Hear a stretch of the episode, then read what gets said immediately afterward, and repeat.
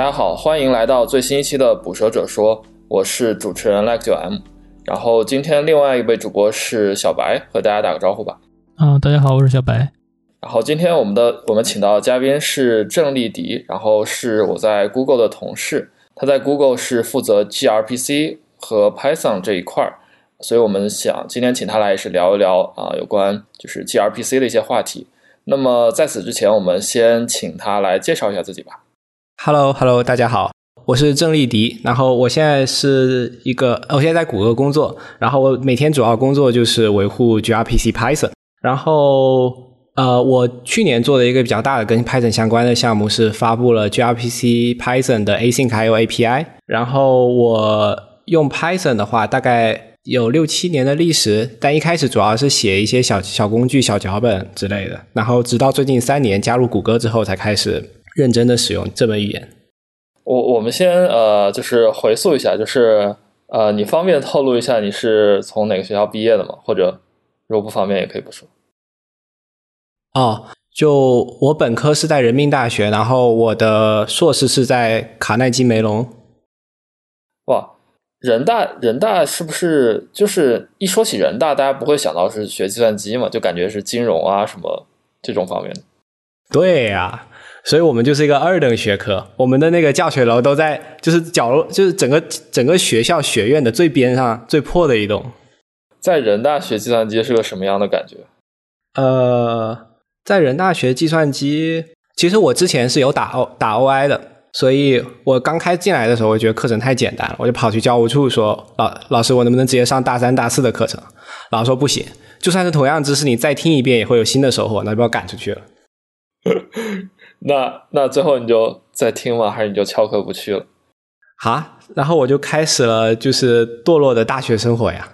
那那为什么就是你打 OI 的话，你是保送吗？还是你是高考？啊，我是保送，对，保送。那为什么不选，比如说一些呃更传统的、比较强的学校呢？像就是上海交大或者北航、什么北邮这种？因为当年其实我考挂，当年有一道题我做出来了，但是我在就是我的测试输出没有删，OK，然后挂了一百分，于是我就 没有选择。其实，哎哎，不对，人大难道分比那些要要要低吗？你的意思是？呃，就是人大，他在就是竞赛这方面，他确实竞争力不如清清北和上交之类的。OK，那跟那所以就相当于，反正轮到你选的话，最好的也就只有就是人大了，是吧？是这个意思？对，差不多。但感觉这样子说，会不会对母校有点不敬？没事没事，这个这个大家都会调侃什么考败来这之类的啊，也是，大家都是第三名嘛。是。呃，那然后你接触 Python 是一个什么样的契机呢？我觉得学校里应该是不教，对吧？呃，学校里不教，对。但一开始学 Python 的时候，我好像是自己搭了一个 Django 服务器，然后我就找了一个中文的 Django 教程，然后就一页一页的跟下来，然后就把它学下来了，就纯粹是兴趣。所以当然就是可能也是想做一个网站了。对，但后来我发现 Python 最好用的还是做爬虫。就比如说，有人想要过来找我爬那种什么耽美论坛的小说呀，我就可以把它写一个脚本，然后他就可以一次性爬个十几二十本小说。或者是最近像显卡不是特别难抢嘛，我就自己写了一个程序，然后把它放在数码派上跑，然后就自己去看有没有显卡放出来，然后就可以去买这样子。哦，不错不错。那这个呃，我们要深入挖掘一下帮妹子下小说这个话题，对吧？嗯，所以。嗯，所以有什么？所以能靠 Python 找到妹子吗？呃，最后这个 P 这个妹子不是靠 Python 找到的。OK，呃，那然后就是，所以所以你的你去 CMU 的话，应该还是就是比较比较比较难升的吧？毕竟还是呃 CMU 对吧？呃，是还行吧。但我我其实是在大学期间，我一直都有在中关村干活，所以我申请起来会比较简单一点，相对来说。在嗯，在中关村干活是个什么状况？你是实习吗？是指？呃，就类似实习那样子，给创业公司打工。哦，呃，你都去哪里实习过呢？都是一些不知名的小公司，我觉得说出来大家也不会知道。啊，跟跟我当年差不多，我实习过公司绝对没人知道。但但我当时当年就是搜那个有哪些 Python 实习，然后真的就非常非常少，所以就随便找了一个。哇，那你一开始就很喜欢 Python，搜的时候就搜 Python 实习。对我当时是想找一个用 Python 的实习，我不是本科手，是研究生手。那时候我已经用过一段时间 Python 了，所以这样子。嗯，OK，所以你之后就去 CMU 了，然后就来了 Google，对吧？对。呃，你想稍微聊一下就是在 CMU 的情况吗？因为我觉得可能有些听众也是比较好奇的，就大概是个什么感觉呢？在这种是不是竞争非常激烈？呃。CMU 的课程安排是比较紧的，就每周都会有小任务，每周都会有小测试这个样子。然后，其实我印象最深的是，他最后有一门课，它最后是一个打榜环节，就会大家组成那种三个人、三个人一起的小队，然后去完成同一个任务，然后大家一起跑 benchmark，看谁的分数比较高，就可以在榜首。嗯。然后我记得我为了拼那个项目，我们就连续连续编程三十个小时，就找了一间会议室，就住在那个那个地方。最后测试榜刷到了第一，但是正式跑的时候却出 bug 了，哎，特别的后悔。哦，那个是个什么课？是是个什么课程？它是那个呃云计算。然后它相当于是给你大概是多少一 T 左右的推特数据，然后要你建数据库，然后建完数据库要建那个后端和 load balancer，然后最后来跑那个 benchmark，看你的这个服务器架构在有限的开支里面能够接受能够跑多少的请求。对，哦，那你们当然是用什么语言写？C 加加？我选择 Go 浪。Go 啊，OK，C 加加太难写了，我的天。啊，是。OK，呃，然后我觉得，哎，对我挺好奇，你是一加入 Google 就就进了这个 gRPC 的组来维护 Python gRPC 吗？是的，我刚加入进来的时候，这个组有对这个组织人基本上走光了，之前的 gR gRPC 维护者，所以，所以我进来以后就 相当于是承承担了这个维护的任务。那你知道他们为啥都走掉了吗？呃。其实我也不知道。OK，对，因为因为我觉得就是这种还挺怎么说，就是呃，就一般来讲你是没得选的吧？我不知道你当时加入的时候是有几个组呃给你了 offer，然后你从中选了一个呢，还是就是呃他们就要你了，然后你就来这儿？呃，当时他是有我应该是看了六个组，最后选了 gRPC，我觉得最合适。OK，对，因为这个项目在开源圈也有一定知名度，然后我自己以前也用过。是的，是的，对我还我还觉得挺羡慕的，就是比我们这种呃干一些杂活的要好啊，不会不会，呃，那就是你在呃就是维护 gRPC 这边的话，你是只维护 gRPC Python 呢，还是呃就是你它的主项目你也会参与？呃，它的主项目我也会参与，包括他们最近现在在做一个就是服务发现相关的工作，然后我也是在。就是在为这个项目贡献代码，但是 Python 还是我的主线。对，好，OK。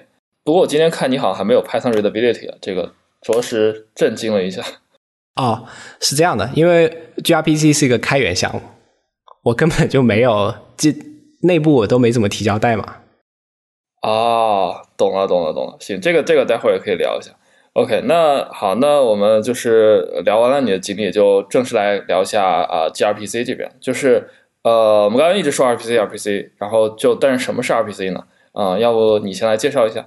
好，呃，RPC 全称就是 Remote Procedure Procedure Call，就是远程的呃过程调用。那其实这个东西很好理解，因为呃，过程调用是什么？其实就是你调用一个函数，就是过程调用。那远程过程调用就是调用别的机器上的函数。那调用别的机器上的函数和调用本地有什么区别呢？就是中间加了一层网络，那这里面就加了很多的不确定性，所以呢，你可能就需要一个呃一个库去帮你处理这样的事情。呃，比如说你有很多的很多的客户端，然后要调用同一台机器上的函数，那你要怎么做这个 load balance？或者是当这台机器不行了，然后你要怎么切换无缝切换到下一台机器，然后做呃 fault tolerance？这些都是 gRPC 可以帮你处理的情况。嗯，对，所以就是 gRPC 和 RPC 的关系是什么？呃，gRPC 的话，它是一个 RPC 的框架，它本体是实现在一个 HTTP2 上面的一个 RPC 框架，它它就是 RPC 这种实现。事实上，市面上有非常多的 RPC，让我想想，比如说像微软的 Swift，或者是其他一一瞬间我也想不起来。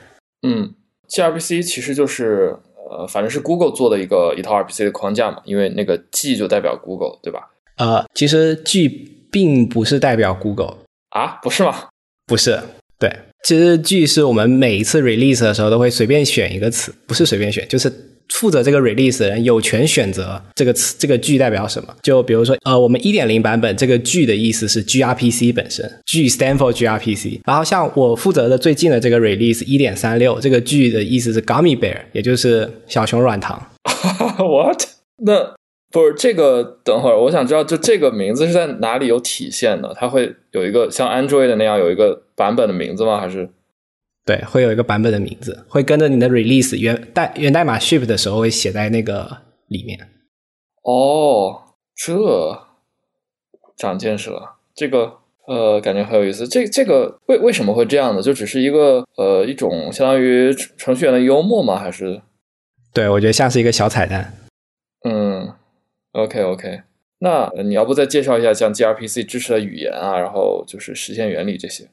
哦，gRPC 它支持的语言很多，它支持像呃 Python、Ruby、PHP、Java、Golang，呃，甚至还有 Rust 和 Swift。但是我们官方支持的就只有呃，首先是 C 加加、Java、Golang，然后还有 Python、Node、C Sharp、Objective，反正就是支持非常多的语言。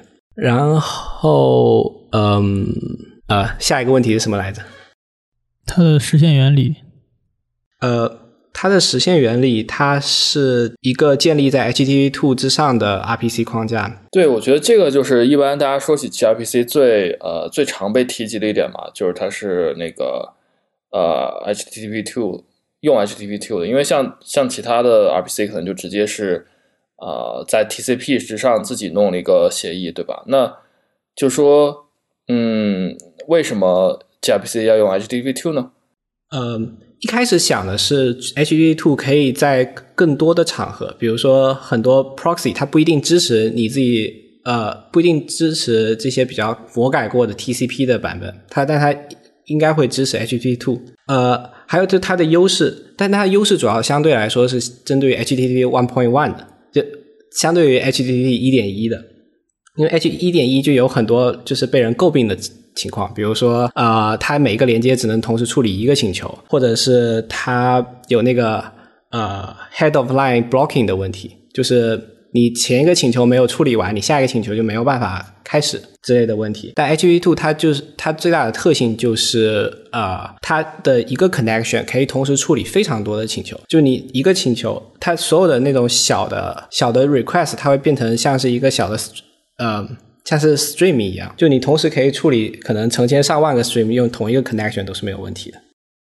嗯，是对这个呃，反正 HTTP2 还是就是应该前几年还是一个比较火的话题吧。然后我当时也稍微研究过一下，还写过几篇文章。呃，我比较好奇你们对，然后我比较好奇你们用过，就是用了 HTTP2 里的哪些呃，就哪些设施呢？比如说它的那个。流控制啊，优先级或者这些东西你们都用了吗？还是只是套一个壳，相当于？呃，流控制我们用的比较多，因为在 streaming AP 在 streaming RPC 的时候，我们会用流控制来保护后端的服务器。就流控制本身，它就是一个保护机制嘛。嗯，呃，对你先介，你要不先介绍一下什么是流控制？流控制其实是呃，在就是客。呃，在在一个 RPC 请求里面，客户端可以不停的给后端发数据，但有时候有这个情况，就那个客户端性能太强了，然后后端它数据可能处理不过来，那么这个数据就可能一直堆积在后端服务器，然后慢慢堆积堆积，后端的内存就炸这种情况。所以流控制它的机制就是后端，当它发现自己收到的数据已经处理不过来的时候，它就会开始就是 push back 拒绝客户端这边的请求，相当于形成一个自动的就是限流功能。嗯。对，就它有一些那些一些 window 的一些呃设定啊，然后就是呃就是，但我不知道这些呃能改吗？还是它就是一个固定的值？呃，这些都是能改的。呃，举个例子，比如说呃，比如说你在中国，然后你要做一个服务美国美国区用户的一个服务，那你的这个呃这个 flow control 的 window 就可以限制的比较大，因为有可能。你这个数据在发的过程中，你还没到，但是又但是由于中美距离很远，所以可能有非常多的数据在路上，你这个 buffer 就可以设的宽一点，对吧？但 buffer 设的宽也有坏处，就它可能会影响你的响应时间。这个怎么说呢？就比如说你中间有很多层的 proxy，就像一个后端服务，然后假设每一层 proxy 都可能存个几百兆的这个服务请求的话，那它有可能有可能就是你的请求会被堆积在某一个 proxy，然后导致它最后响应时间变慢。嗯，所以对，明白了，明白了。那像就是呃什么 server push 这种，你们应该是没有用了，对吧？呃，这个没有，这个我们主要是客户端发起的。OK，但但我们也支持 server 端的那个 streaming RPC。对，呃，streaming 它它的 streaming 应该跟 HTTP two 的那个是是用它的那个 server push 那套吗？还是就是是怎么实现的呢？呃，它的水敏应该是用 server push 吧，就是客户端发一个简短的请求，然后服务端就是用 server push 来回回应。比较常见的场景就是像数据库之类的，就你发一个很短的请求，然后就给你一页一页的一页的把那个数据库的数据给你还过去。嗯，OK，呃，就还有个问题是，呃，现在不是那个 HTTP 三又出来了吗？然后，然后这个又怎么说？就是就是会不会以后发现大家发现那个就是最常支持的 HTTP 协议反而反而又不是 HTTP two 了？然后那会不会影响 gRPC 呢？呃，事实上，HTTP two 本身，我觉得它支持的范围就很有限。比如说，呃，它其实相对于 HTTP one 有它有个劣势，就它浏览器的支持不够好。呃，像比如说，你没办法直接用 JavaScript 在 Chrome 之类的浏览器里面用 gRPC，因为像 HTTP 它现在不是有那个呃 header，还有 trailing trailer trailing header，就相当于它的呃 header，这个应该叫翻译成什么？呃，反正就是它的这个请求头有可能在前面，有可能在后面，但是 Chrome 它并不允许把那个在后面的请求头发给就是开发者。总而言之，就是 gRPC 因为使用 HTTP/2，但 HTTP/2 目前在浏览器里面就只能用来请求资源文件，并不能使用它来开发应用。嗯，不太懂。这就是请呃，相当于就相当于你比如说你去搞一个这种呃，你要动态的拿一些数据回来填充页面，然后这个就不能用 HTTP two 嘛？意思是就只能去请求图片那些东西。呃，对，目前最大的用处还是请求图片之类的。嗯，这样。对，然后接下来就说到 HTTP 三，HTTP 三其实它的呃 protocol 本身和 HTTP two 是几乎一样的，它唯一的区别是 HTTP two 它是跑在 TCP 上，而 HTTP 三跑在 UDP 上。所以，嗯，未来会用 HTTP 三吗？感觉不太会，因为 RPC 还是要建立在 TCP 上，感觉。呃，其实呃 HTTP 三它本身也有像重试啊，就是保证数据完整性之类的。呃，一些一些措施，但我这是我个人觉得，我觉得 UDP 用起来还是比较困难的，因为很多呃网络服务商它不一定会，就它可能 UDP 的权限会设置的比较低，就比如说 TCP 现在流量比较大，那它可能就会把 UDP 这些没有必要的包就给 drop 了，那你的使用用户体验就会很差。哦，我这个倒是第一次听说，你的网络服务商只是 ISP 吗？这种？就不管是 ISP 或者是 Cloud Provider，就你很难保证就是在 TCP 和 UDP 之间的公平。而在 TCP 和 UDP 之间，因为 UDP 是呃它的稳定性的保障是不那么不那么 solid 的，所以它可能会有这样的问题。是，呃，等会儿就是就是呃，我我不知道你说的保障到底是就是 UDP 协议本身，还是说网络服务商它有一个取舍？因为我们知道就是 UDP 本身是就是。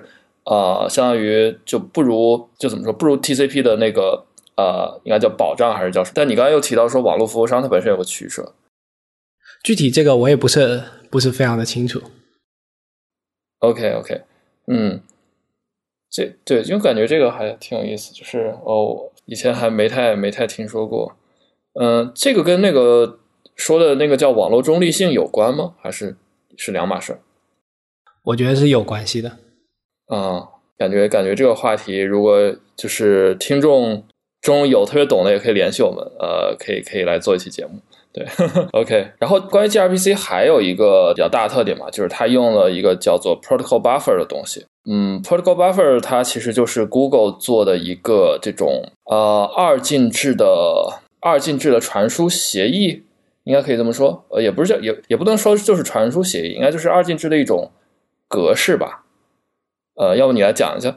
哦，我觉得它有点像一个契约，就是在日常开发中，大家都会遇到，比如说前端要给后端发数据，那么它要制定说我的这个数据里面包含什么东西。那么 Protobuf 就是一个这个定义 API 的一一门语言，它就可以说，比如说我请求这个服务，我要给你发的信息。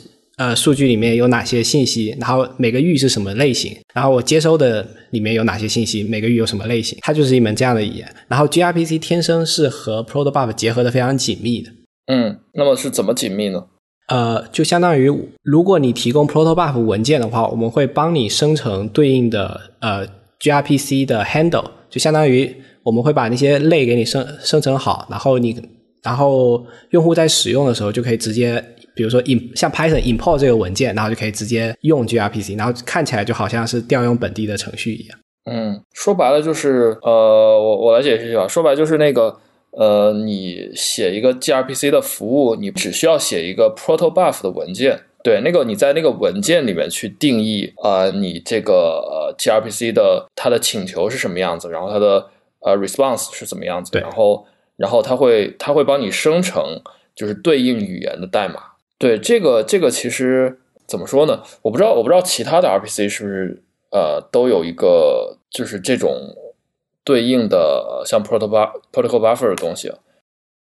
我觉得是有的吧，像像微软做的 Swift 就是跟 protocol buffer 类似的机制。那个，嗯哼，那个是 Facebook 做的吧？哦，是 Facebook 对，然后还有像其实像 Java 这种类似的协议就很多了，像那个 SOAP，还有以前的那个企业总线 EBS，这都是很类似，都是你用一门特别的这种接口定义语言，然后来把你的服务要接收什么样的信息写出来，然后帮你生成对应的类。对，那 Protocol Buffer 还呃不，那 gRPC 能支持非 Protocol Buffer 吗？可以支持的，gRPC 本身是中立的，是的。那那它这个要怎么，就是那要怎么写那个服务的定义呢？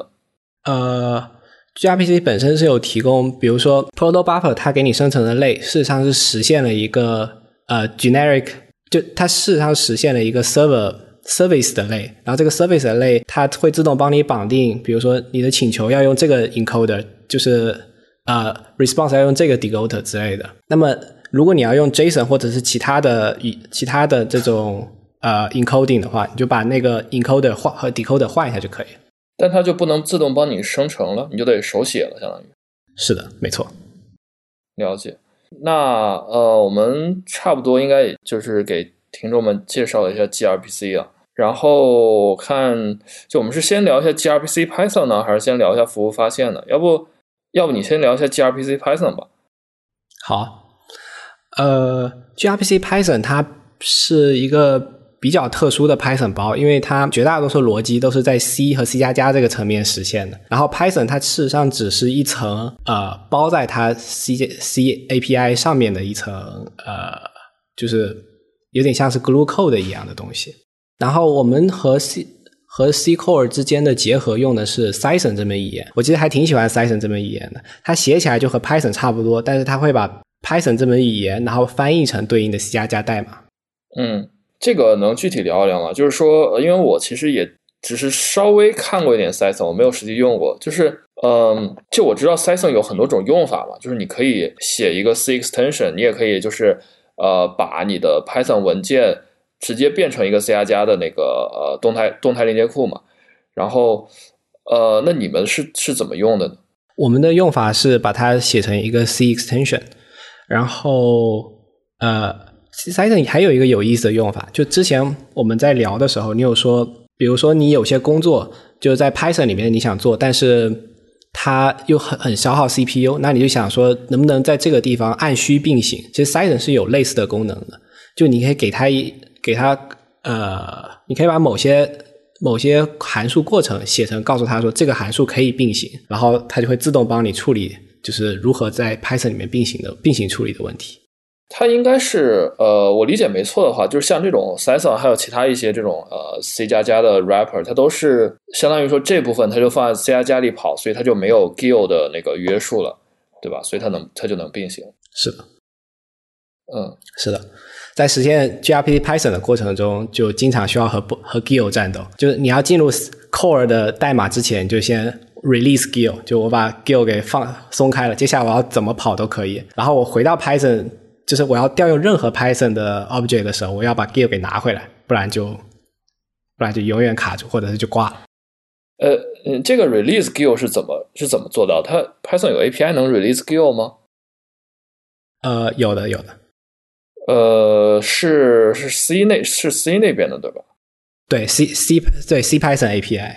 OK OK 啊，怪不得没用过。对，嗯，对，就就那个之前也是看一篇文章，呃，还是一个播客讲过，就是说，就是说在 Python，就很多人说 Python 要去想想在 Python 里去掉 Gil 嘛，但实际上不太现实，因为那个 Python 的就是像。呃，就是它的垃圾回收和 reference counting 很依赖于 Gil，然后呃，如果去掉的话，就如果去掉并且想找一个好的替代的话，可能反而会让性能下降，所以其实还是不是那么好去掉。那然后呃，我看你还写到，就是说如现如何实现 async I/O 啊，这个你要讲讲吧。呃，像刚才说的，在 gRPC Core 里面，就是所有的这种网络层，就包括你如何在在 Windows 建立 TCP 连接，如何在 Linux 建立 TCP 连接，诸如此类的所有库都是通过我们底层的 C 代码实现的。但是 Async I/O 这样就没有办法加入进去，因为 Async I/O 它本身也要求它要掌握这个 TCP 连接，对吧？所以，所以我们相当于是呃，在中间做了一个 Polar Thread。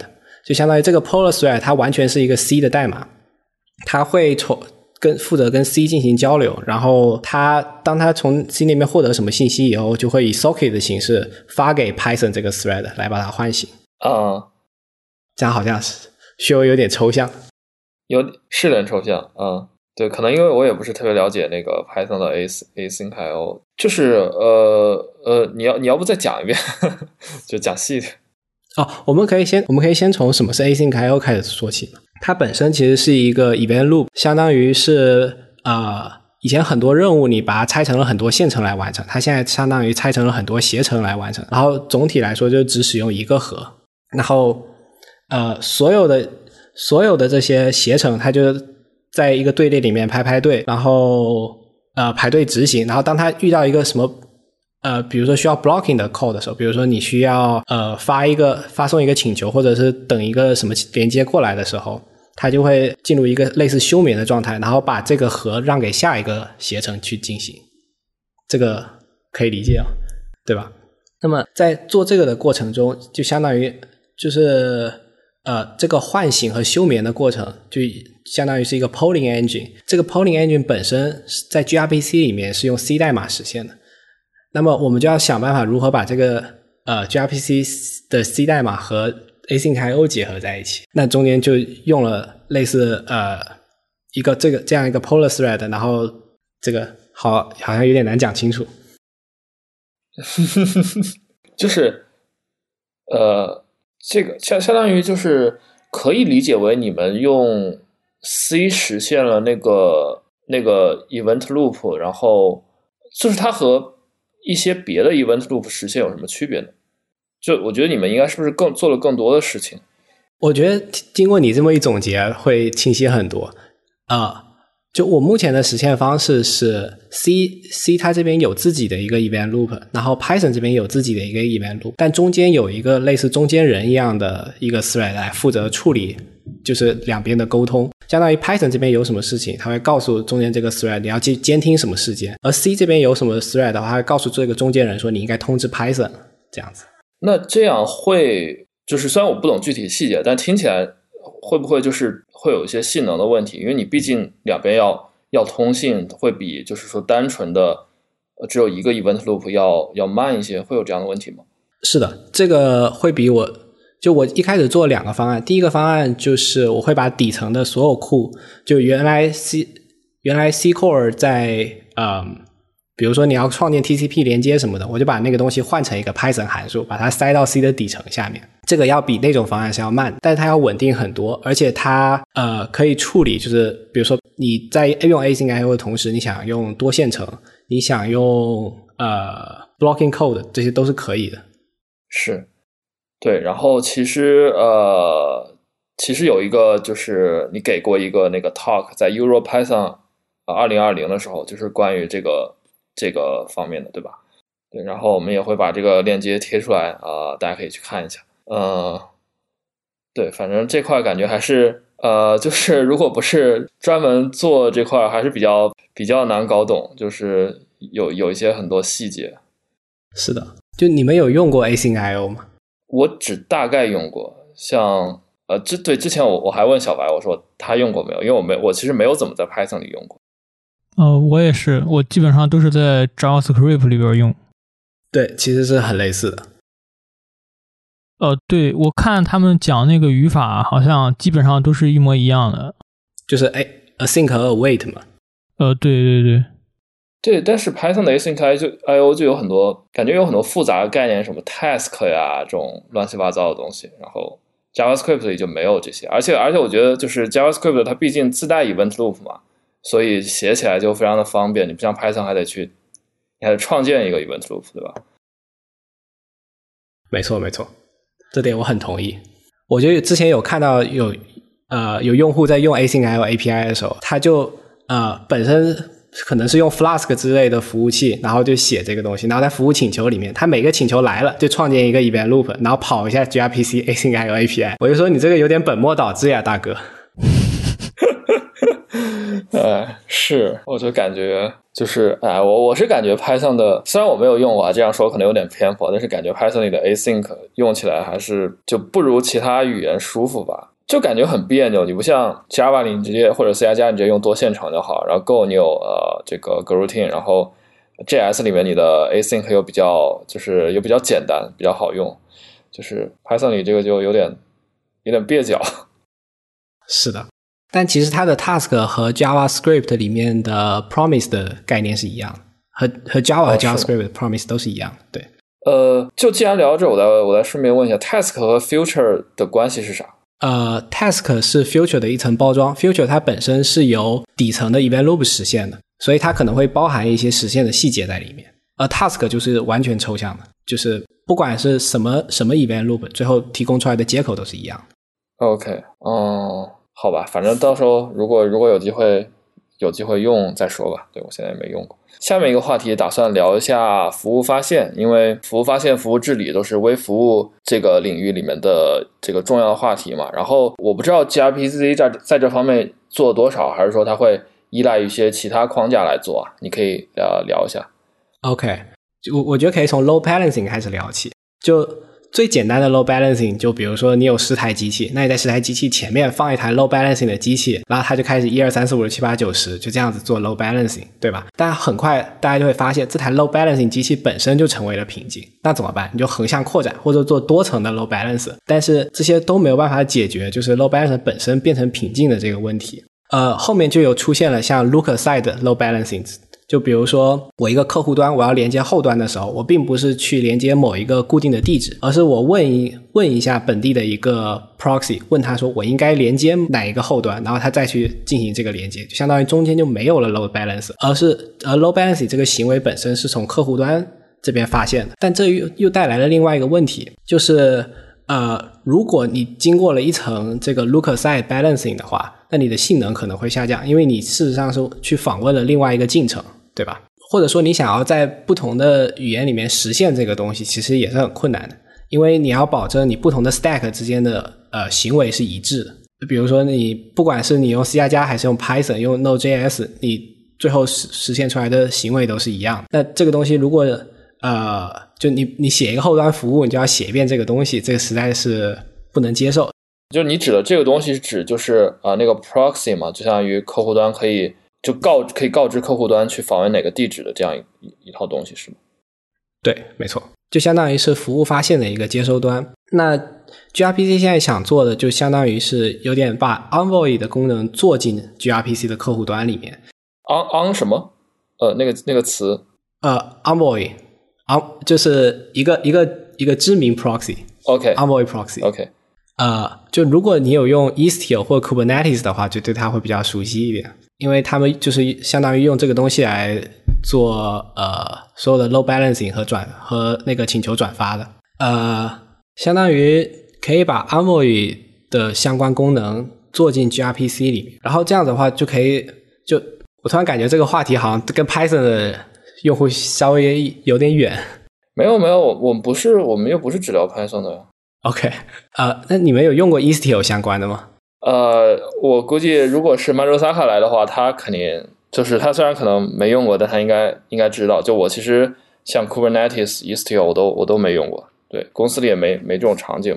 OK，我觉得可以先从需求开开始聊起。像 Istio 这样的 control plan，它它是呃，它主推的东西就是你你要写服务的时候，你完全不用管这个服务它东西是怎么帮你 route 的，它完全帮你处理这个请求。那它的做法就是呃，像容器一样嘛，它每个容器里面除了跑你它的服务以外，还会放一份 Envoy 的进程，就是放一份这个代理呃这个 proxy 的进程在里面，然后你的服务会直接跟这个 Envoy 的进程进行对话。然后这个 Envoy 来进行所有的 routing、load balancing 之类的工作。那它这个功能就会把开发本身变得很简单，但是同时也导致了 latency 的增加，还有就是需要更多的运算资源，因为这个代理本身它也是需要额外的资源的。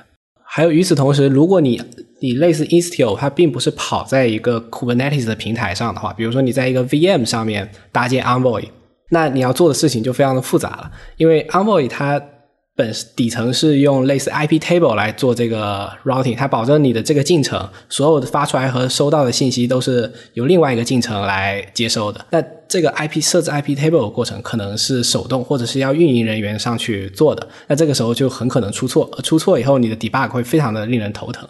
不知道你们有没有用过这种比较底层的像 IP table 之类的工具？IP table 还是知道的，嗯，对，就如果你设坏了的话，那你可能就要重新重新配置这台机器了。你就无无法连接上去，所以它运营起来会比较复杂。那 gRPC 的愿景就是，它希望说，呃，可以把中间这个这层 proxy 给取消掉，相当于它可以直接和控制平台，像和直接和管理服务器进行沟通。然后管理服务器说我在哪里哪里发现了新的服务，或者是哪哪个哪台服务器关闭了，它直接管理服务告诉 gRPC 这件事情，然后 gRPC 就可以自动帮呃用户代码做这些调整，然后来把这些请求路由到合适的合适的 backend。呃，就是是就刚才有几个概念啊，我想我想理清一下，就是你说到管理服务器对吧？呃，这个管理服务器是一个是一个什么概念？这个管理服务器的话，嗯，我一瞬间竟然找不到除了 GCP 之外的例子。那我们就用谷歌，就用谷歌的服务来做做做例子吧。就谷歌它本身有推出一个 Traffic Director 这个服务，然后相当于你作为一个用户，你就在呃谷歌云平台的界面上点点鼠标，就比如说你就设置我这个 backend 指向了这个集群，然后让它自己 auto scaling 之类的，就相当于它这个 UI，呃，你人工输入的这些设置，它背后就是会把这些所有的呃所有的配置文件放在一个这个管理服务器上，然后在管理服务器再来负责告诉各种 gRPC 之类的，就是后端的企业对集合。那那这个管理服务器不会又成了一个瓶颈了吗？呃，其实是的，其实是的，其实对，其实他现在现在也有在做管理服务器的横向扩充，还有 caching 之类的之类的内容。那那我们就以一个请求的视角来说吧，就说我一个请求来了，那它是先到哪里呢？就是在假设你 gRPC 已经实现了，已经已经替代了 Anvil 这套，呃，它的实现就是 gRPC 在一个请求要发出去之前，它会它会看看自己有没有呃关于那个后端的信息，然后如果它其实是跟那个控控制平台 subscribe 的这个消息，就 subscribe 如果任何这些资源有变动的话，就控制平台都会给它推这个更新。那么 gRPC 它会看一下本地有的这些呃服务列表，然后选择其中一个他觉得就是符合它的 routing 和符合它的 load balance 设置的设置的后端，然后把这个请求发过去。然后后端接收到的时候，就跟普通的就是请求没有什么两样。对，OK，就就是这样，它其实 gRPC 确实就不不仅仅是一套就是 RPC 的框架，而是就是一套应该叫怎么说更大的框架。是的，它就相当于变成了服务发现的一部分。有点意思啊。这个那大概就是就是什么时候能看到它变成这样子呢？呃，现在 gRPC 已经和谷歌本身的服务就是就这部分已经做完了，然后关于和 Istio 的结合，我们还在做。OK，interesting、那呃，然后我们下面一个话题打算聊一下商业开源，因为我们知道 gRPC 它是一个由商业公司主导的开源项目，它和就是像这种个人的开源项目肯定有一些不一样的地方啊、那我们先从 gRPC 它的前身开始讲起吧。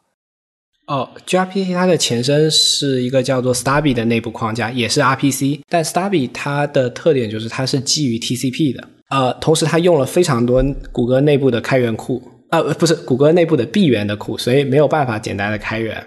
对，这是它的前身。那 Google 为什么要做 gRPC 呢？为什么不就是因为 Stubby 不好开源？是吗？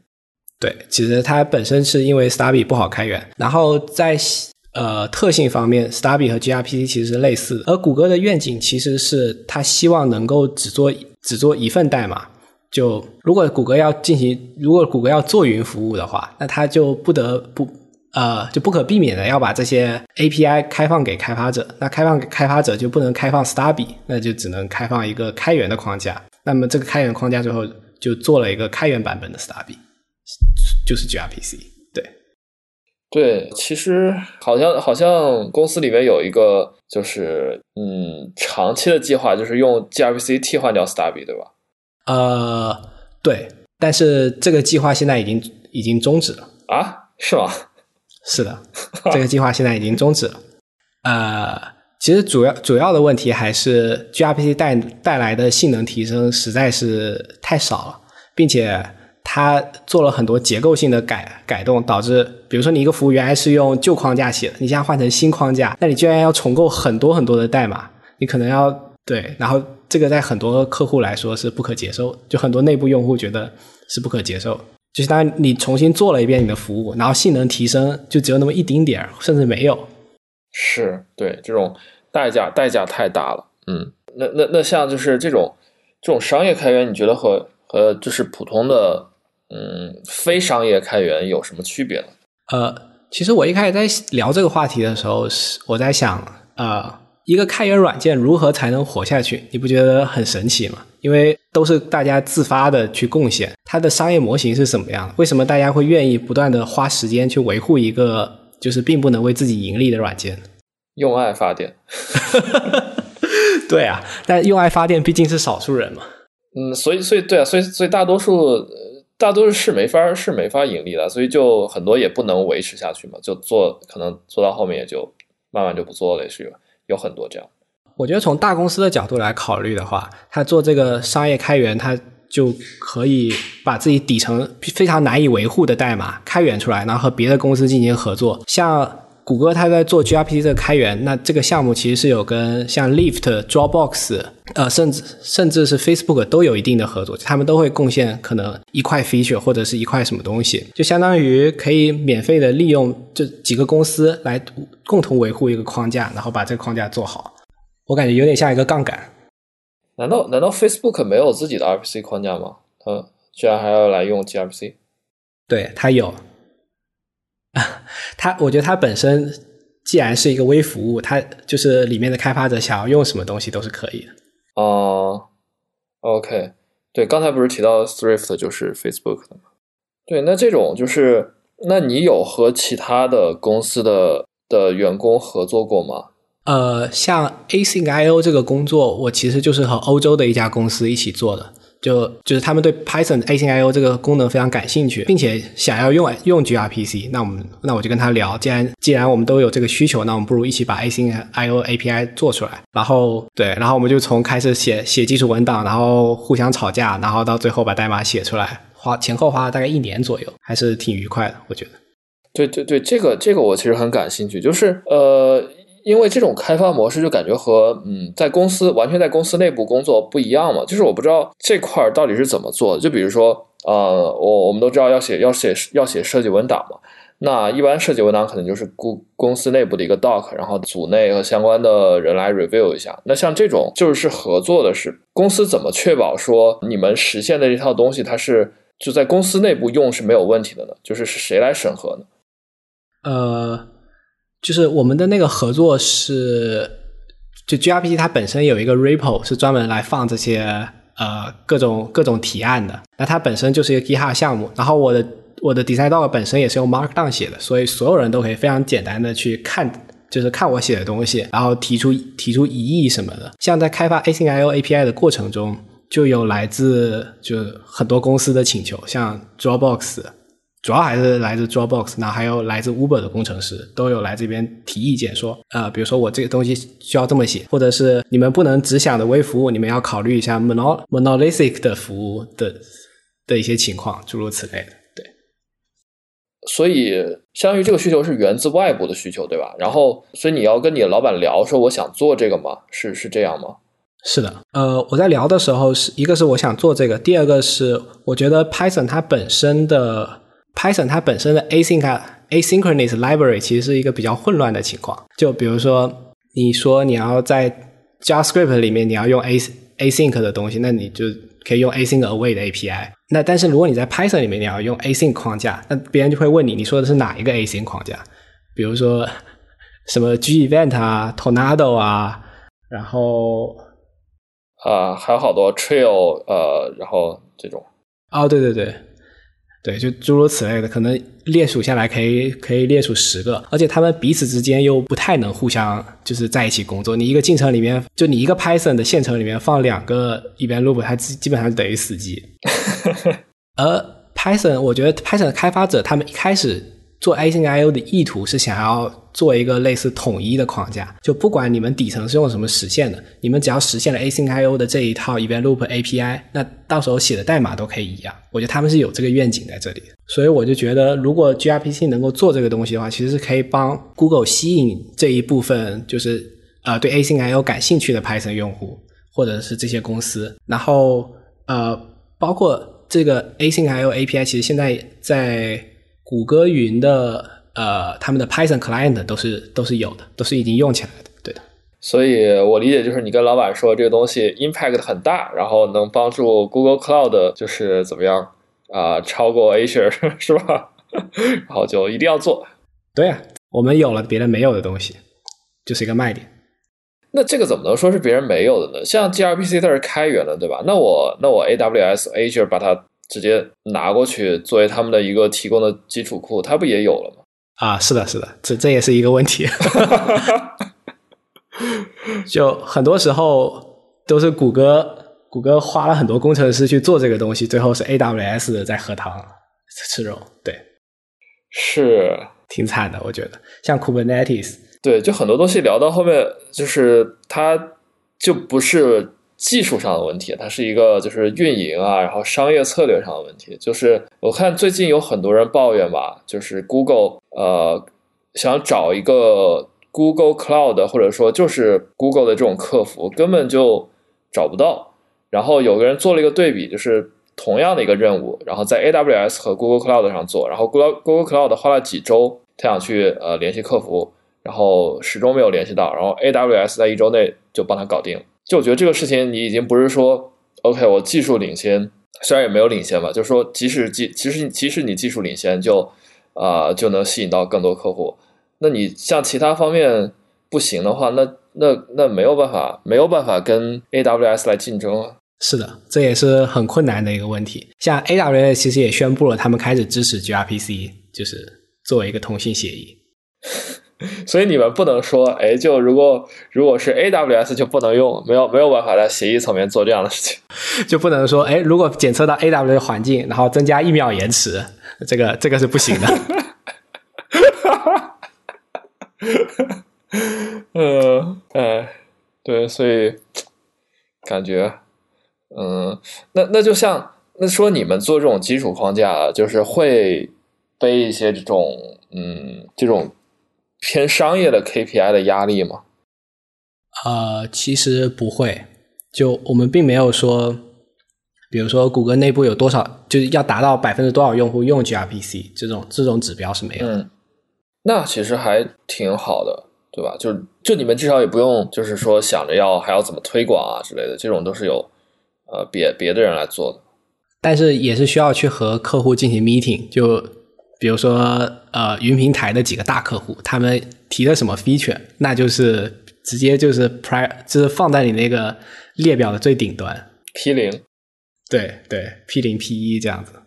啊，OK，哎，其实其实这期真应该把班周萨克叫来，因为他也是做云的嘛。然后我我不做云，我很多东西也不是很了解。这样子。那你们有遇到过就是说呃 gRPC 本身出问题，然后你们要比如说线上去帮客户解决 bug 之类的吗？呃，有过，但但这个其实和普通的工单没有什么区别，我觉得，不管是在阿里云或者是什么，都是客户有一个什么问题，然后最后发现，呃，最最前端的那个技术人员无法提供技术支持，那就会叫到后面的工程师。那呃，OK，我还我看你还列了两个话题，就是如如何防止恶意代码从 GitHub 流进 Google 的生产环境和呃 Google 和社区。这个呃，就关于第一点，就防止恶意代码进入 Google，就就是我觉得 gRPC 和其他的一些 Google 主导的开源框架还还不一样，因为我最近有呃参与一些 PyType 的事情嘛，他们的开发模式是 Google 内部开发，然后推到 GitHub 上，就完全是一个单向的这种。对，基本算是完全，基本算基本是单向的，至少大的 feature 都是。那像 G R G R P C 它是是就是是反过来的吗？还是它是一个双向都有的呢？呃，gRPC 是反过来的，相当于不管你要做什么改改动，你都要在 GitHub 进行，然后这个代码会被就是 import 进 Google 的生产环境里面。而事实上，谷歌是有非常多的服务在用 gRPC 的，就可能有八九位数的 QPS。就如果呃有人企图呃，比如说如果一份恶意代码真的从 GitHub 提交了，那可能真的会影响到 Google 的生产环境。但是呃，gRPC 这个 gRPC 团队对这个东西的做法，它其实是有点相信相信就是谷歌工程师的这种呃做法，就是每一个每一个 PR 都至少需要有两个工两个谷歌工程师盖章认证才可以提交。就如果你是一个第三方，那你至少要找两个谷歌工程师来进来对你代码进行呃代码审阅。是，对，就是和一般一般的提交只需要一个人，呃，LGTM 还不一样，这个需要两个，所以相当于还是多一道保险。对，是的。那应该那有这就是有人试图提交过恶意代码吗？呃，从我这边倒是不是很清楚，但可以和下一个话题连在一起，就是开源社区对 gRPC 还是挺有兴趣的，经常会考虑提交一些整合的框架什么的。呃，举一个比较好玩的例子，比如说有人发现 gRPC 它本身只是一个通信协议嘛，那你坐在 TP TCP 上做，那坐在 USB 上是不是也是做呢？他就说，呃，如果我写一个 T C G R B C over U USB，你们会不会接受呢？诸如此类的。但其实像这种开源的请求，我们没有办法，并不是说呃有人愿意免费帮我们写，我们就能接受的。因为你接受以后，你可能还要面临的很多维护上的问题。那他有可能提交完以后，那他这个人就消失了。所以在接收个人开发者的时候，其实是要非常谨慎的。个人开发者提交代码要非常谨慎的。是的，是的。所以你们更愿意接受一些来自其他大公司的代码？呃。对，或者是你个人代码，除非你实现了很多就是很详尽的 test case，就保可以保证这个代码持续的运行下去。但这这一点是很难做到的。那或者说，是不是个人他就修修 bug 就行了，然后就别想着加什么新 feature 了，是吧？呃，就除非，但你因为你作为个人，你很难，你很难去给一个承诺说，呃，接下来的五年里边，如果这个 feature 出了什么 bug，我要修。但这个事情很可能变成，比如说有一个个人用户他提交这个 feature，然后他修了一年以后他自己走了，然后接下来就变成我来修这个 bug，就很就会变成这个样子。对，是的，所以呃，就是要要考虑维护成本的事情。然后我觉得谷歌在开源这方面做的其实挺奇怪的，像你说 PyType 对吧？它本身是从谷歌内部开源到外面了。呃，开源到这个社区来，相当于社区里面的人，甚至连提交代码都是非常困难这件事情，因为他们毕竟没有办法直接改变谷歌内部的代码，对吧？我觉得应该也是有少量的代码是从 GitHub 合进来的，但我觉得主要的还是就至少内部的人的开发都是先在内部开发再推上去，外外面也是可以贡献代码，对，不是说不能贡献。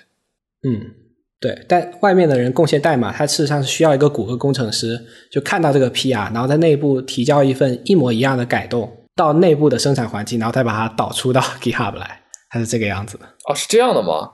对，呃，至少我我之前也有提交过 PyType 相关的代码，之前走的是这个流程。哦，但也许因为你本来就是 Google 的工程师，所以呃，我也不知道。Anyway，到时候我们可以我可以再看一下。总之，我觉得对开源环境其实也不是太友好，它更像是我把代码放上来了，我就是开源了，并不是说呃我有兴趣去维护这个社区什么的。对，就是就是大公司的开源，其实呃怎么说呢？很多也都是 best effort 或者只是 KPI 开源。就我觉得 Google 至少还不是 KPI 开源，就是不像呃某公司和某某某某某公司之类。然后嗯。但可能有些时候确实就是说，你们没有那么多精力去维护。对，就像我之前说的，之前呃，我我找你的那个 issue 嘛，就是就是 gRPC Windows 的 will 打包的问题嘛。然后感觉如果不是有需求，可能也就也一直也就不会管。其实像呃 Protobuf Python，他们现在 Windows 的包一直都没有，就三点九的 Windows 的 will 一直都没有 release，应该也是类似的问题。嗯，哎，还是还是比较难，反正。但商业开源还是有很强大的力量的，像 Kubernetes 就是一个跨公司的合作，而且我觉得很成功。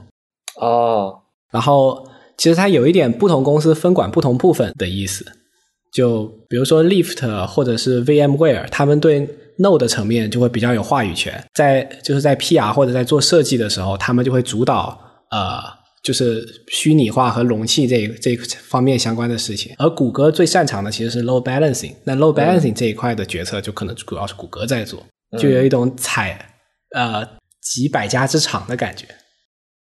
对，像像 Kubernetes 这种项目还是可能还是比较少吧。嗯，是的，像这种比较成功的合作项目是比较少的，而且它本身也很复杂，大家每个公司都不想自己做，于是就加入开源开源大军。是，像你之前说的那个呃，那个叫什么 e s t e s t i l 嗯 e s t i l 是是开源的吗？也是开源的。嗯，那它也是这种各个公司有不少公司合作的吗？还是？是的，它也是这样的。呃，好，那我们聊了一下商业开源，然后以及公司和社区，啊，最后我们再来来聊一下，从 gRPC 出发聊聊 Python 的性能吧，因为这是一个呃老生常谈的话题了。呃，这个要从哪里开始聊呢？啊，我我觉得我可以先聊一下 之前我替换掉 gRPC 的经历，就是 CyberBrain。呃，之前哦，你你你你知道 CyberBrain 吗？我需要先介绍一下。我其实不知道，不知道什么 CyberBrain。嗯，OK，那它是它是我个人搞的一个项目，然后呃，在挂在我的 GitHub 上，就是第第一个项目。它是一个呃 Python 调试工具。这个项目之前。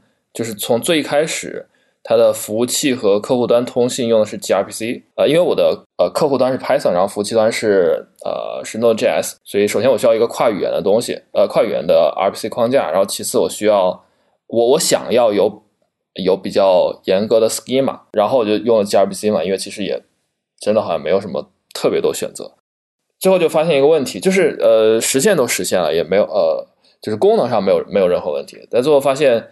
性能上有问题，就是就是因为 gRPC 它是呃自然你是会跟 protocol protocol buffer 一起用嘛，那那个我就发现 Python 的 protocol buffer 的 serialization 就是从 Python 代码变成一个这种 protocol buffer 格式的二进制代码，它非常非常慢，就是呃反正慢到它大概占了整就是 serialization 占了程序的整个程序的百分之十的时间，然后我就去看怎么优化嘛。就官网说它可以，你可以用 C 加加版本的 protocol buffer，但是呢，要求这个机你这台机器上先预先已已经装好 C 加加 protocol buffer，然后，但是我这个是要一是要呃分发给用户安装的这样一种一个 Python 库，所以感觉就我也不知道有没有办法说让他们去就提前装好 C 加加 protocol buffer，也许有，但是总之最后就没有走这条路，然后就选择说啊把 gRPC 换掉吧。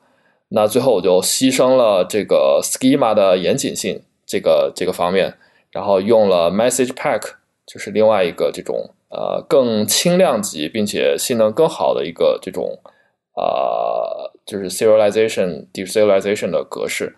然后换了之后，那个就是 serialization 这块就就是你基本就从那个 profile 的图上看不见了，就从一个百分之十的平静变成一个几乎不占时间的东西了。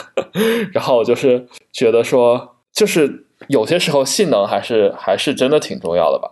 对，哦对，然后然后我之前还写过一篇文章，就是说，哦，我当时还想过说，呃，能不能不换掉 gRPC，而把 serialization 这块并行化呢？就是因为我有可能有几千个 protocol buffer 我要生成。对吧？如果能并行的话，那也是一种方法，但实际上也不行，因为呃，具体的可以可以看一下那篇文章，就是呃，叫做 Why Gil is worse than we thought。呃，大概的意思就是说，就是你如果想并行的去去执行 serialization 的话，首先你用多线程是不行的，因为因为 Python 多线程有 Gil。然后如果你用多进程的话，你又得把这些生成好的 protocol buffer 给传到那个主进程里，因为最后它要。弄成一个更大的 protocol buffer，通过 gRPC 发出去。但是呢，Python 的这个这个进程间通信，它又要求这个 object 传传递的这个 object 它是那个叫什么 pickable 的，对，就是 Python 的那个 pickle。对，但是 gRPC 这是 protocol buffer 它是不 pickable，所以这个事情就根本没有办法做，就没有办法并行。稍微有点搞笑，对，就是你要把它传到另外一个进程，你首先要把它 serialize，但你又需要另外一个进程来把它给 serialize。对。就对你你好，然后你即使就说，即使说你能够呃，它是 pickable 的，那你这个还是你又增加了一道 serialization 和 deserialization 的过程，你这个东西是不是也可能成为瓶颈？就是很麻烦。对，但其实我想我想问的是，呃，你觉得这百分之十的性能，就是对用户体验影响大吗？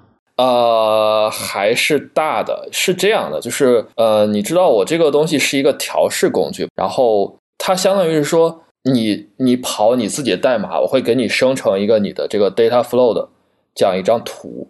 那问题就在于说，因为它本身就是做这些事儿，就是所以给用户的原来执行代码时间增加了一些额外的开销嘛。比如说我原来跑代码一秒钟就跑完了，那你用了 Cyberbrain 可能要跑呃五秒钟，对吧？那这个东西实际上是会就会影响它的可用性的。嗯，就是可能在那个例子里是百分之十。那有些时候，如果说我这个就是它执行的时间比较长，我要 serialize serialize 的东西比较多的话，那它可能就可能更长，百分之二十、百分之三十，这都是有可能的。那这个东西就相当于它是一个可能你不可控，然后会无限增长的一块一块它又不是说它是一个固定的开销，比如说就是一秒钟，它不是这样子，它会它会增长，所以嗯，就还是很有必要消掉。所以我觉得它的。呃，这这块是确实会影响影响程序可用性。呃，对，这这个我同意。但你其实花了额外的 CPU cycle，你获得的是呃，就是你在传输的过程中，它的这个 binary 是非常非常小的。所以说，如果你在远程调试，然后网络并不好的情况下，我觉得还是有点用的。你是指？我说 protobuf serialize 之后的结果哦，然后同时它也给可以给你提供呃 schema 的检查，就相当于它是一个强类型的检查。是，对，对我是就是这个 schema 层面我还是比较怀念的，确实就是嗯，message pack 是没有没有 schema 的嘛，所以呃，只能就是用文档或者代码的形式来来呃。呃，来来说明。对对，我还是比较喜欢说，如果你有什么问题，最好在 build time 就最好在编译的时候就给你指出来，等到在 run time 出问题就太晚了。是，呃呃，当然对，当然这个是最理想哦。然后当时其实换掉 gRPC 还有一个原因，就是它就是我在 Windows 上老搞不好它的那个 protocol buffer 的那些工具链，当然这个这个跟性能好像没有什么关系。嗯，所以就是就是从这个例子出发，我觉得呃怎么说呢，就是嗯。你要说性能不重要，这肯定是不对的。但是还是主要还是看场景吧。就是，呃，有些场景你的性能不重要，然后有些场景你的性能重要，但是你能够通过一些方法来解决。比如说，如果只是请求请求数量比较多的话，那你可能用异步。然后，如果你就是能够用更好的方式去架构程序的话，也许用多线程也是可行。但是有些情况下可能就可能就是绕不过去了，然后你就就就比较尴尬。对，要么你就。换库，要么就有些公司就换语言了。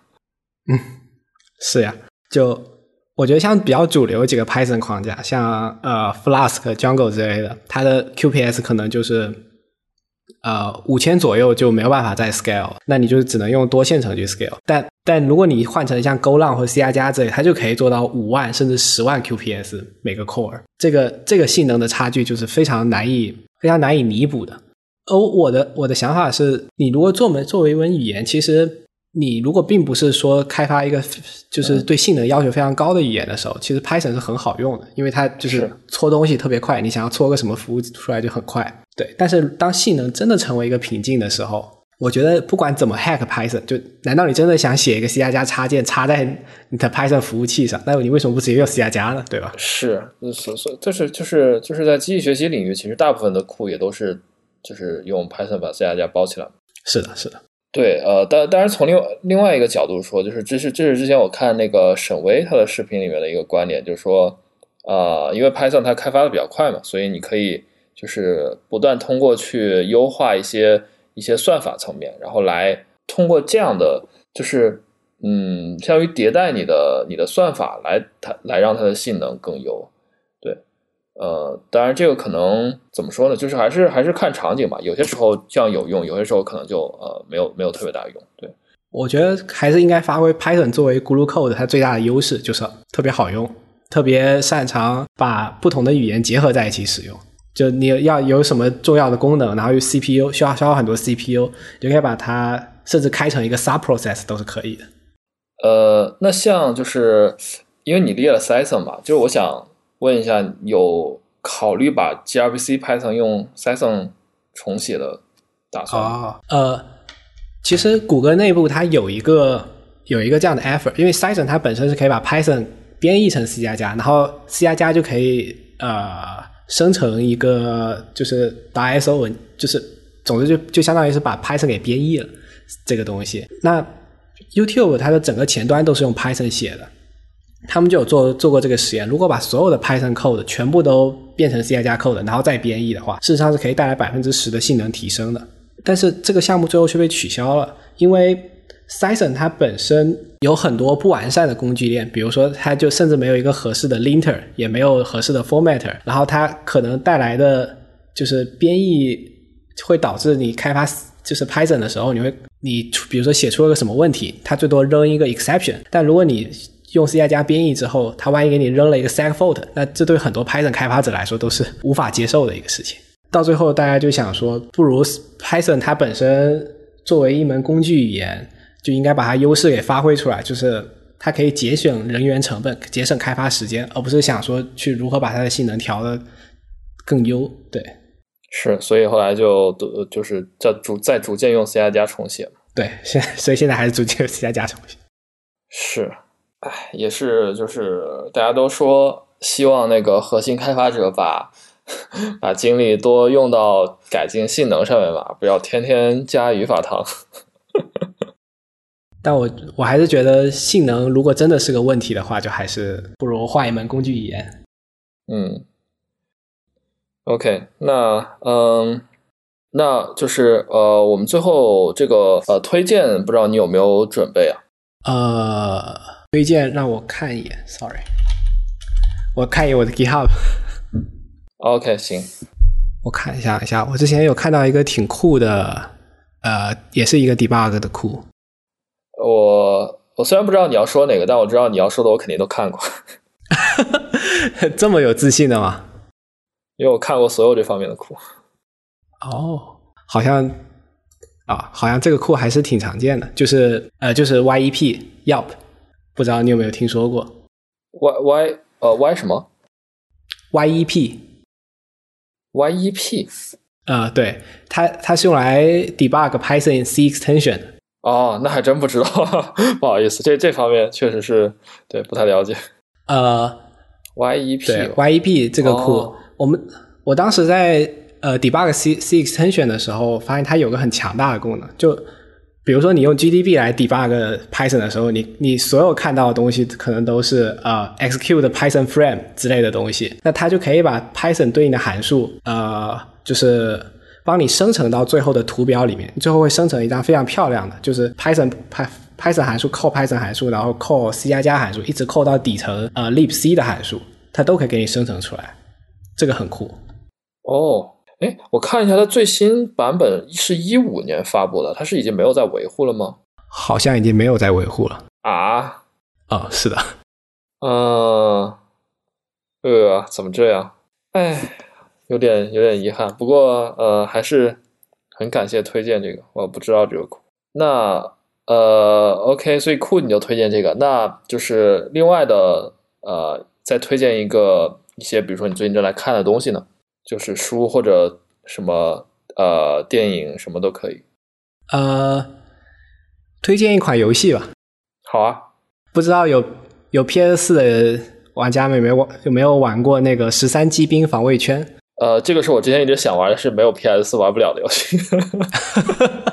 我觉得是一个特别。呃，特别神奇的一款游戏，因为它的叙事非常非常的特别，甚至我觉得可能只有游戏敢做这样的叙事，就是你在小说和电影里面是完全达不到的，是一款很有意思的游戏。对，嗯，那你就在不剧透的情况下说一下它还有什么其他的优点。呃，它甚至看起来的时候有点像呃诺兰的电影。就是他会把一个故事可能拆成十份甚至二十份，然后以乱序告诉你。但同时，它有十三条主线，所以每个人的故事可能都拆成了二十份，然后就把这个所有的东西以随机的形式，就是播放在你面前。然后你要通过已有的信息去在自己脑中组合。哦，这个故事原来是这个样子的。哦，呃，那至少至少动画里和《永生之酒》是是差不多的。你看过《永生之酒》吗？看过，有点像啊，有点像是吧？那个可能没有十三条故事线，但是就是听起来感觉是差不多的，挺好。哎，这个也是，反正希望，呃，有朝一日还是能 能玩上的游戏吧。要是能，要是能 port 到 PC 或者 Switch 就好了。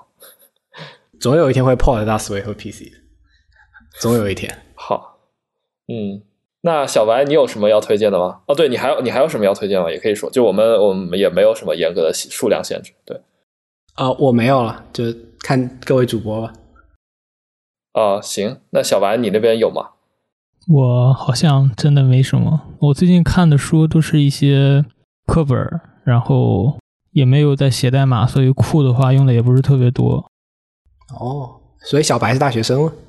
呃，啊，算算是吧。现在还在，现在还在读大学。哦，这样子，年轻有为。没有，很搞笑的。一一会儿聊，一会儿。结束了，然后可以跟你聊一下。OK，这样子。其实书的话，哦，我还有一本推荐，但这本书就跟编程没有什么关系啊。啊，嗯，你说，它是好像是前几年的经济学家，就诺贝尔经济学奖得主写的一本，就是关于贫穷经济学。他就讲为什么世界上有贫穷的存在，就我们如何去拯救世界上的贫穷。就是你在看的时候，你就会想想很多。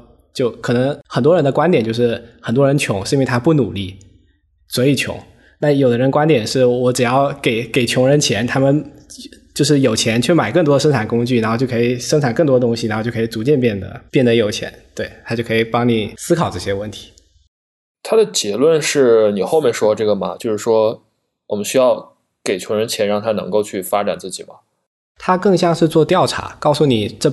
不仅仅不是一个简单的需求端和供给端的问题，它是需要就是在供给端努力，也需要在需求端努力。呃，那个等一下，我想起来了，我推荐一个访谈类的节目吧，叫十三幺。哦，好，我就知道你要说这个。嗯，因为我我其实是比较喜欢看这种访谈类，就是说话的节目。对，然后之前啊失眠的时候一直有看这个。那呃，好啊，对啊。就是，呃，这这节目还是挺有名的。我不过我就看过一期，嗯，呃，你有你有特特别喜欢的某几期吗？呃，还行，我其实都挺喜欢的，因为他找的这些人都特别的有意思。就是呃，你像他也找过，他找过这些比较呃当时比较热门的一些人，然后你像李诞，然后。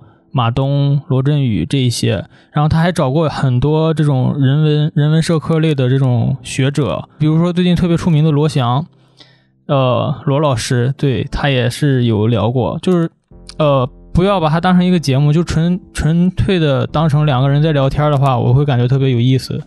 对，嗯嗯，好，OK，然后呃，我这边暂时没有什么要推荐了。嗯，那 OK，那我们今天差不多就这样，我们给听众们打个招呼，然后就结束了。好，好，好，那就各位听众，我们下期再见，拜拜。拜拜。见。好，本期捕蛇者说的播客就到这里，感谢您的收听。本期内容中提到的资料链接都会放到我们的网站上，我们的网址是 pythonhunter 到 org。由于我们主播的知乎账号被禁，所以以后的更新都不会再发布到知乎上，请您留意。推荐您使用泛用型客户端订阅我们的播客，也欢迎您关注我们的 Twitter，加入我们的 Telegram 群组，和其他听众一起聊天。我们的 Twitter 是 Python Hunter 加一个下划线，Telegram 群组的链接可以在我们的网站上找到。我们下期再见。